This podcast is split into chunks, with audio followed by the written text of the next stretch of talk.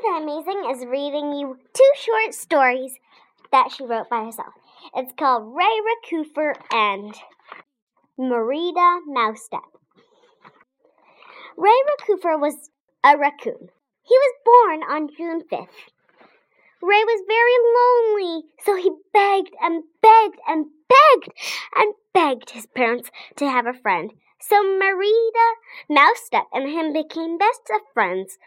They played lots of games like hopscotch and jacks, and they sang and danced a lot.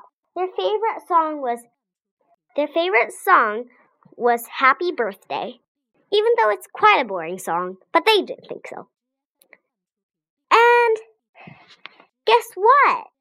Ray Raccoon was very cute. They were so cute. I hope you think so. And also, Merida Mousestep.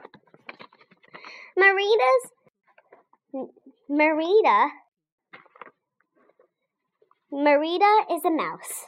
She, sure her birthday is not known. Marita became best of friends with Ray Raccoon. And and her mom and dad liked liked Ray too. Merida was very cute and she loved singing too.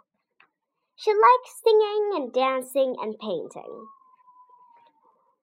She and Ray were about like best friends. They hanged out almost about every day.